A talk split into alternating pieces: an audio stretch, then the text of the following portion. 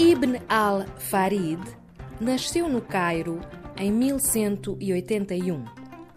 Abandonou os estudos de direito para se dedicar à vida religiosa e, mais precisamente, à corrente sufi do Islão, mística e contemplativa.